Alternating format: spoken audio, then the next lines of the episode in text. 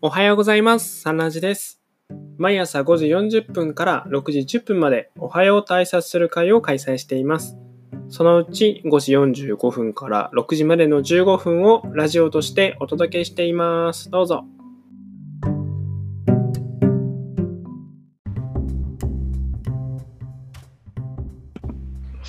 おはようございます。おはようございます。す。6月16日火曜日のサンラジです、えー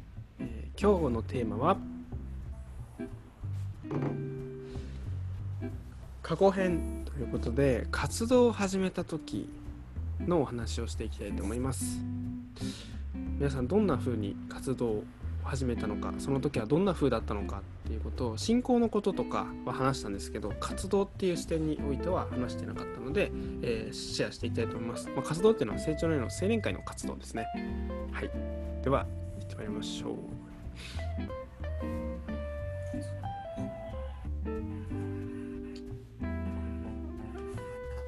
あと思いつくから方からで。じゃあ、いいですか？はい。はい。えっと、私、活動を始めたのは、え興味持ったのは正直言うと、小学校6年生ぐらいの時の青少年連生会行った時の、えー部長さんを見てて、この人たちなんでこんなにキラキラしてんだろう、かっこいいなって自分もあれやりたいなって思ってたのが多分一番最初のきっかけだろうなと思ってて、で、中学生になって、その、部長さんに聞いたんですよね、小学生の時に。どうしたら部長さんになれるのって聞いた記憶があって、ジュニア友の会に入ったらいいんだよって言われて、そういうのがあるんだと思いながら、中学校1年生の冬ぐらいまで迎えたんですけど、その時に、えー青年会の教区大会に、久々こう自分宛ての手紙が来たんですね。それが嬉しくて、なんかたまたま一人で行ったら、そこに、その時の、あ、谷谷さんおはようございます。おはようございます。おおはようございます。おはようございます。その時のジュニア成功連の先輩たちがいて、で、小学校連生会に来てたよねっていう話から、なんかこう、来週ジュニア友の会あるからおいでよって言われて、そこから始まりました。なんかこう、何もわからないまま、ただでも、ジュニア友の会っていうのに、やっとこれで入れるんだ。入ったら部長さんできるんだっていう、その気持ちから、なんか、やらせていただいたのを覚えてます。なるほどありがとうございますありがとうございます。一時離れてますけどね でも、初めはそこでしたね。うんいいですねあ思いつく方から、うん、時間が今日はちょっとゆっくりめのスタートだったので先に 言っとかないと言う時間がなくなるかもしれないですよとしくんの活動を始めた時の話は聞きたいね。あ、聞きたい。あ、はい。どういうきっかけで、活動を始めたとき、どこ、どこのタイミングだったろう？うーん。あるのかな？そうね。あの、中学生の時に？かな。と、うん。あれと、3年前？3年前だと。うん。うん。もともと自分自身が成長に触れたっていうのは、えっ、と、親が成長年で出会って結婚してるので、もう小さな頃からずっと成長年に触れていって、で、まあ、青少年連成会、小学生の連成会を参加してたんですけど、まあ、そのまま中学生になっても連成会に参加をしていて、で、で、その後全然青年会活動っていうのはしてなかったんですけども、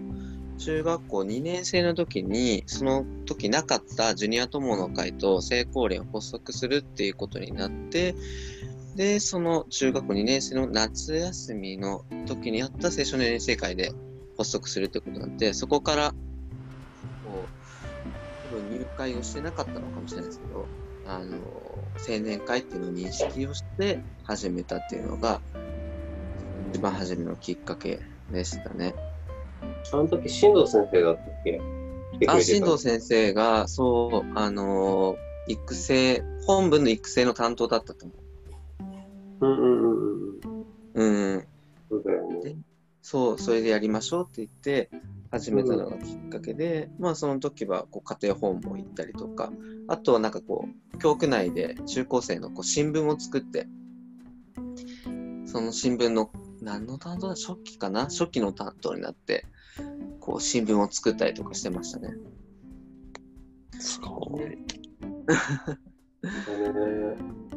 はい。やっておりました。で、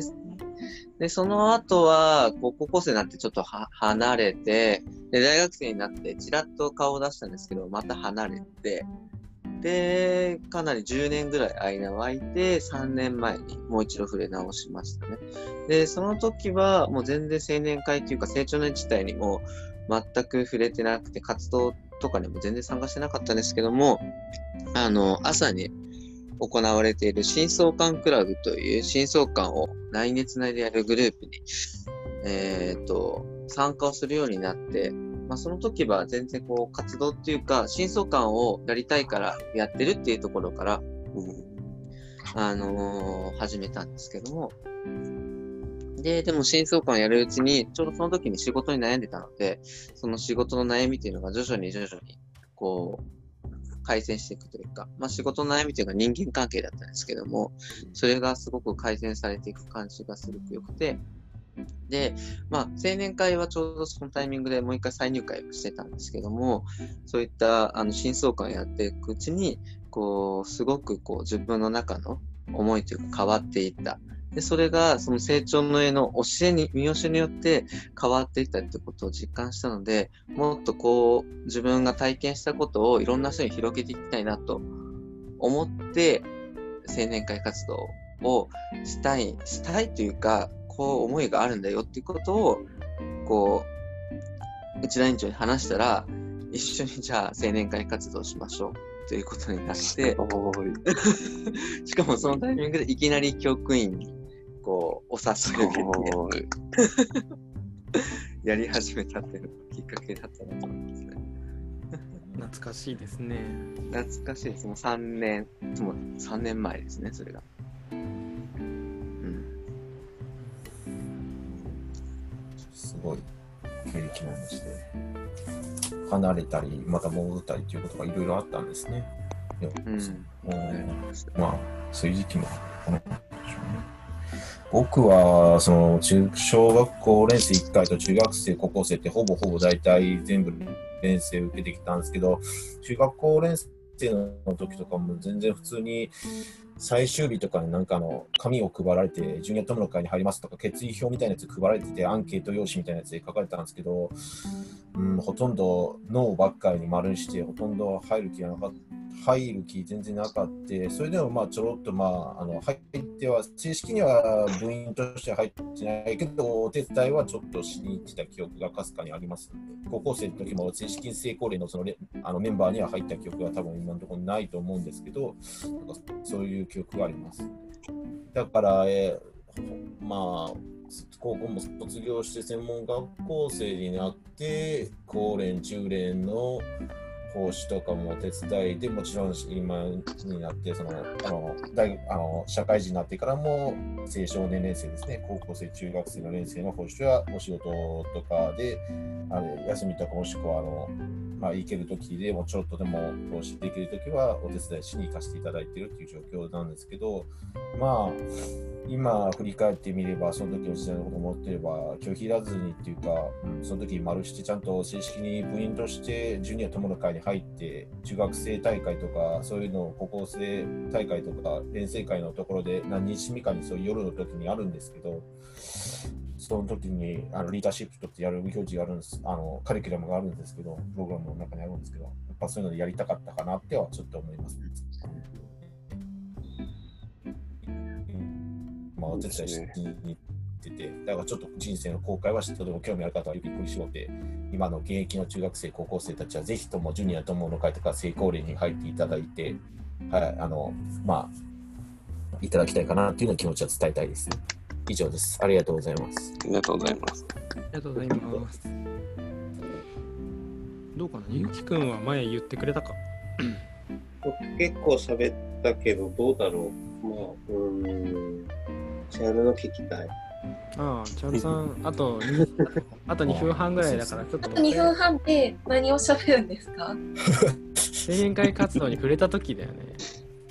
うん、青年会活動に触れた時にポイントを絞ってたね。活動しようと思ったきっかけだね。その青年会活動。活動しようと思ったきっかけだね。あ、きっかけか。進行っていうよりは、うん。っと、私は道場しか知らなくって、1年ぐらい。教区を全く知らなくって、で、うん、そもそも青年会っていうものがあるっていうのをその1年間知らなかったんですよね。成長の絵に触れてから。で、えっと、成長の絵に触れたのが24歳で、25歳の時に青年会があるっていうのを知りました。で、なんだろう。いや、同世代で集まってるんだっていう喜びとか、なんか道場に行かなくても地元、地元じゃなかったんですけど、あの、住んでる地域でみんながいるっていう、なんか安心感とか、なんかそういうものを感じました。うん、どこにいても、あ、信仰ってできるんだなっていう。私はちょっと独特な視点かもしれないんですけれど、そういうものを感じながら、あの、青年会活動楽しいなと思って、どんどんのめり込んでいく、どんどん入っていきます。そんな感じです。素晴らしいです。素晴らしいものすごい端的にまちままとまってた、うん、ももっと聞きたかった。本当ですか？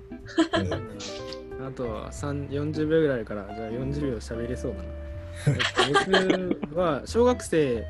の時、練成会ずっと行ってたんですけど、6年間。もうすごい嫌で、嫌っていうのは、あの子供の頃って人の顔忘れちゃうんで、行くたびにリセットなんですよ、人間関係が。だからなんかこう、えー、もう嫌だな嫌だなって、でも行ったら楽しいって。4年生の時とかも泣きじゃくって言ってたんですけど、中1になった時に、まあ、初めてちゃんと人が認知できるようになったのか、楽しかったんですよ。先輩たちがいろいろお世話してくださって。あこれすごい楽しいなって初めて夏中学生の夏の練成会から自主的に行くようになったんですよそれまでは強制だったんで我が家のルールは練成会に行くか山のような塾に通うかってどちらかしかなかったので行くしかなかったんですけどでその時の冬か翌年の夏の中学生大会っていうのがあってその当時ジュニア友の会誰もいなかったんですよで当時の育成と言われるお姉さんお兄さんたちがみんな中学生ジュニアあジュニア友の会っていうのがあるんだよやらないって言われて、まあ、その熱量に感化されてじゃあやる人みたいな中で、まあ、手を挙げてしまったと。あ当時はですねその上げた後に上げてしまったともうすぐに思ってしまうぐらい完全に熱量に押されたという感じでございました ありがたいですねでもおかげで今があるのでうんうんあすごい。はい今日の余計24じゃないや読めそうです。ごめんなさい。読めそうです。あじゃあお願いします。願いしますでは、6月16日火曜日。神の子は完全である、円満である、絶対健康なのである。神の子は完全である、円満である、絶対健康なのである。ありがとうございます。ありがとうございありますがとうございまありす。がとうございました。えー今日のゲストは高橋内田山田谷合美代美代でした。明日は現在編ですね。今の取り組みをシェアする時間になります。今日も記念力を高めてまいりましょう。皆様ありがとうございました。ありがとうございました。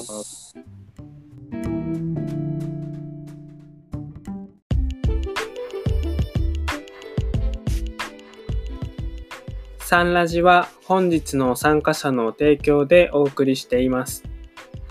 お一人お一人が思ったこと、感じたこと、考えたことを話し合い深めております。成長の家としての見解を求められる方は地元講師にご相談をお勧めします。またサンラジでは皆様からの感想、要望、質問、テーマの投稿などをお待ちしております。パソコンや Spotify からご視聴の方は概要欄にリンクがありますのでチェックしてみてください。嬉しい、楽しい、ありがたい一日を喜んでまいりましょう。